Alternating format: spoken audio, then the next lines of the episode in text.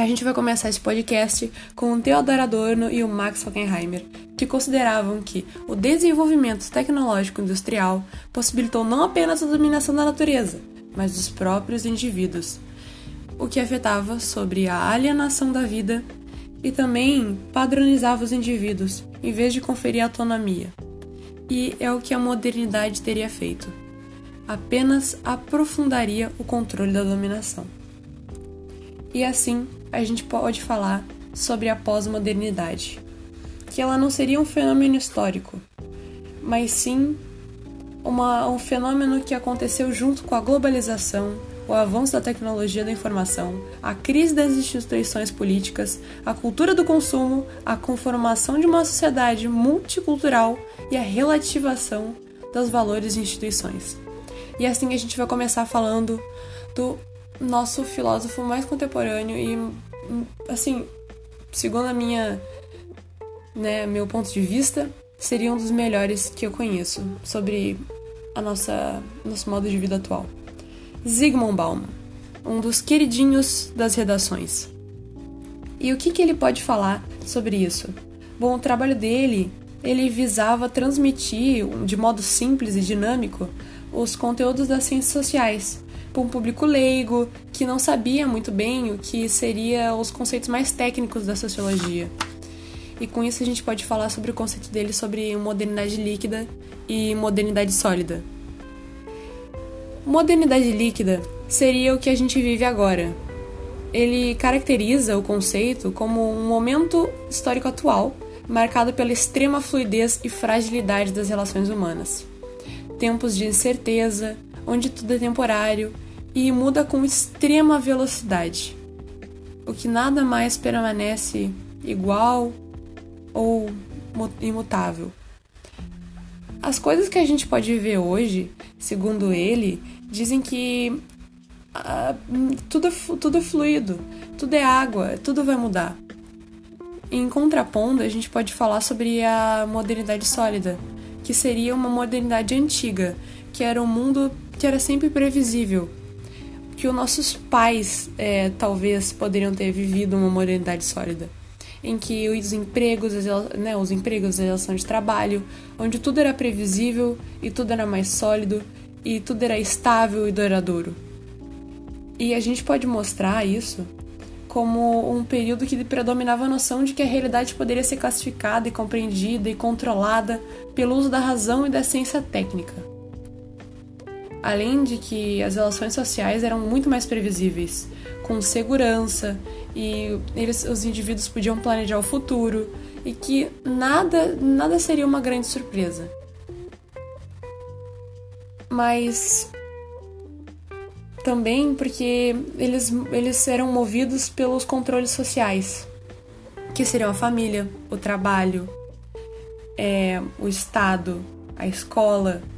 E essas instituições sociais, elas tinham um importante papel na configuração das, da identidade dos indivíduos, em que os indivíduos, eles se colocavam nessa caixinha das instituições sociais, em que eles acabavam por ser é, acabavam por ser não, eles acabavam é, refletindo o que aquela instituição social colocava para eles. Muito diferente de hoje em dia, que não segundo Bauman, mas sim o Giddens, dizia que a nossa identidade acaba por ser extremamente mutável, porque a gente não, não vive mais com esses, com, essas, com esses controles sociais. A gente simplesmente vive sem eles. E também a gente pode mostrar que na modernidade líquida, os antigos padrões, as regras, os códigos deixam de servir como referência dos indivíduos, onde tudo é temporário. E o Bauman ele considera, né, a modernidade líquida, a nossa modernidade atual que a gente vive hoje, como um mundo de ilusões que derrete com a solidez da modernidade. E como a gente tinha falado da da, das identidades individuais, que na modernidade sólida, os indivíduos formam sua identidade por meio das instituições sociais, o que eu já tinha dito. E na segunda, a gente acaba sendo desraizado. A identidade deixou de ser única e imutável. Isso é muito interessante porque você pode notar que é como aquela música do Raul Seixas, né? Metamorfose Ambulante, onde toda a identidade de um ser acaba se mudando conforme conforme ele acha que seria bom. Uma pessoa não tem uma identidade certa pela vida inteira, como os os nossos antigos os nossos pais e as pessoas antes deles viviam, onde todos eram quadrados, onde todos quadrados é uma gíria antiga, mas onde todos tinham um, um, estilo, uma identidade a ser seguida. Você trabalha em um escritório, então você vai viver como uma pessoa de escritório. E hoje em dia não é assim, porque nem sempre você vai trabalhar no escritório. Você, o teu trabalho não é você. E isso acaba mudando a concepção de identidade do ser humano. E a gente pode ver também sobre que isso, essa identidade, essa dinâmica de, de mutabilidade em que a gente vive, acaba acontecendo que cria uma grande agonia e uma grande é, apreensão dos, dos, dos jovens, em que um bom emprego eles não representa mais estabilidade e segurança como antigamente. E os jovens eles começam a ter que entender uma, um mundo novo nisso. E seguido disso, já que a gente está falando dos jovens, a gente pode falar sobre o amor. E o Bauman, ele escreve um livro que se chama Amor Líquido, onde ele ressalta que os indivíduos, os grupos, as instituições sociais, elas sofrem pressões constantes para se adaptarem às mudanças sociais. E os vínculos e as confianças entre os indivíduos, eles sofrem também onde a maioria ela não quer correr riscos de enfrentar uma decepção amorosa. Hoje em dia, ao invés, ao invés de nós vermos muitos casais é, juntos e namoros extremamente estáveis, é, acaba sendo muito difícil. Porque a maioria não quer sofrer a maioria não quer, não quer se, se, se desiludir amorosamente. Então, por que isso? Porque a confiança das pessoas acaba sendo uma coisa, um contrato social extremamente frágil, onde as pessoas elas não acreditam mais nas outras. Já que um mundo onde tudo é, tudo é mutável, tudo é um mundo vulco, por que, que eu vou confiar numa pessoa que pode mudar? Se a identidade daquela pessoa pode mudar também. É aquela coisa, eu falo uma coisa hoje e amanhã eu mudo de ideia. Então ninguém quer se relacionar eh, seriamente. Tudo bem, existem as pessoas que se relacionam, mas segundo Bauman, as qualidades dessas relações também podem ser afetadas. Ainda mais com as tecnologias. Que nossa sociedade de hoje, a gente pode viver com. A gente pode ter proximidade de amizades, de contato físico, tudo bem, mas elas foram afetadas pelas novas tecnologias. Às vezes, quando a gente está nas redes sociais, a gente cria um vínculo muito mais forte com as pessoas que estão na internet, pela rede, do que mesmo com as pessoas que a gente fala cara a cara. E isso é muito interessante, isso é um conceito do Baum muito interessante. E agora a gente pode falar sobre o Anthony Giddens, que é um sociólogo britânico, que ele está vivo até hoje, ele nasceu em 1938, e ele fala sobre, diferente do Bauman, ele não fala que a gente está num pós-modernidade ele fala que a gente vive as consequências da modernidade, em que ele problematiza as consequências da modernidade no cotidiano contemporâneo. E ele é diferente, ele mostra que as sociedades modernas, elas acabaram que rompendo com o que representa o antigo, o que representa a tradição, o que representa o passado nas relações sociais, se tornando dinâmicas e mutáveis. E o que, que aconteceu? Acaba que a gente instituiu novas dinâmicas nas redes sociais. nas relações instituiu novas dinâmicas nas relações sociais. E acabamos por trocar os hábitos, os costumes, as ideologias, valores e os comportamentos, eles acabam por, por se transformar constantemente. E a gente vive as consequências da própria modernidade, e não a emergência de uma sociedade pós-moderna. E o Giddens, ele fala que se vive um período de radicalização da modernidade. E ao mesmo tempo que gera uma contínua sensação de incerteza, induz uma constante reflexão das práticas cotidianas. Então, a gente a gente sempre acaba pensando no que a gente faz sempre. É meio difícil de entender, mas acabamos por sempre refletir a nossa, nossos hábitos e as nossas práticas cotidianas. E isso eles chamam de reflexi reflexibilidade. É meio difícil essa palavra, mas. E o que, que isso consistia? Bom, ele dizia que seria uma reflexão das ações cotidianas por meio das informações renovadas de modo constante. É o que ele acredita. E ele diz também que na modernidade os indivíduos se libertam das antigas tradições que compram sem questionamento ou reflexão. É interessante porque isso acaba tornando os seres muito mais autônomos e, e, também sem ter que seguir um caminho certo. Eles podem seguir diferentes caminhos e de diferentes modos diferente do Bauman, que o Bauman fala que, primeiro, a gente está na pós-modernidade. Segundo, as pessoas elas viram não autônomas, mas sim é, indivíduos que sempre vão mudar. E aqui ele está falando que a gente vira autônomo, diferente do Hockenheimer, que diz que a gente fica, vira alienado. Então o Giddens é totalmente diferente sobre esse novo conceito de reflexibilidade. E ele também fala que as relações afetivas e amorosas, elas por muito tempo tinham parentesco e o objetivo de garantir estabilidade.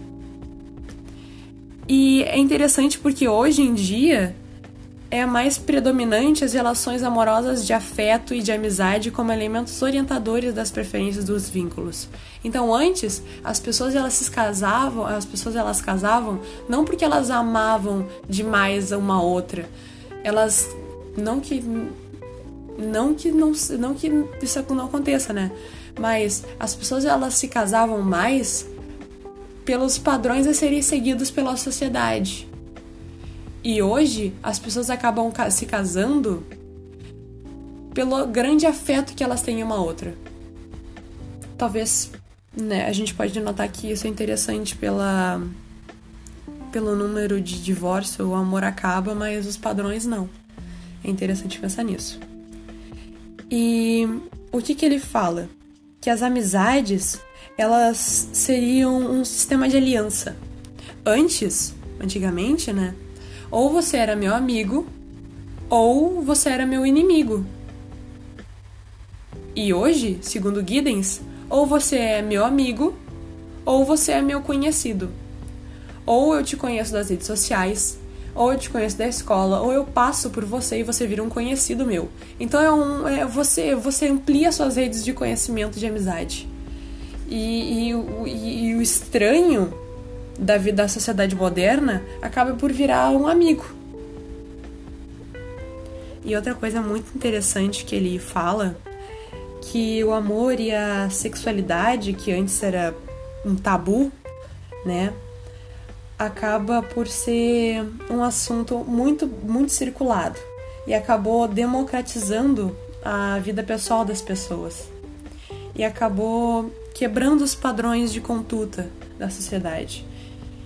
E isso é muito interessante, porque antes as pessoas elas não, não falavam muito sobre isso e hoje falam mais, o que melhorou demais as relações sociais. E ele também fala que a modernidade ela modificou de forma direta e tradicional a concepção do casamento e, por consequência, a vida pessoal e íntima das pessoas. Bom, outro conceito interessante do Giddens seria o amor romântico, que seria um produto da modernidade por meio de matrimônio deixou de ser um mero acordo e passou a ser identificado como forma de realização individual. Bom, não era, não era firmada para priorizar os indivíduos afetivos amorosos entre o casal, porque antes era um, era, era, era um instituto. Como eu falei antes, você não se casava por amor, você se casava para continuar o padrão social, você, continua, você se casava por segurança. E ele fala que o amor romântico ele, ele, ele é diferente da paixão e dos impulsos sexuais. O amor romântico ele era caracterizado como um relacionamento sólido e eterno. Entende? Então o amor romântico é você se casar para manter o padrão. Por isso que é um amor romântico, um amor idealizado, um amor utópico. É o que ele diz. Você vai se casar não para ser feliz, você vai se casar para continuar estável. E o Romeu e Julieta, né, do Shakespeare, ele se tornou uma grande referência do amor romantizado e é uma denúncia aos, aos interesses econômicos e políticos porque além deles se casarem, eles se casam por amor. Então isso é muito, muito diferente do que é o amor romântico. Eles não se casam para continuar um padrão. E no amor romântico, o Giddens ele fala que a mulher seria a, uma dona de casa e o homem deveria ser o provedor. O que hoje em dia, com a ascensão das mulheres, com inúmeras realizações do feminismo, as mulheres acabaram por ter inúmeras conquistas. E já hoje em dia, por isso que o amor romântico está em declínio. Porque as mulheres não, não, não servem mais para esse papel. Né? As pessoas, elas Todas as pessoas elas querem um amor romântico. Mas no final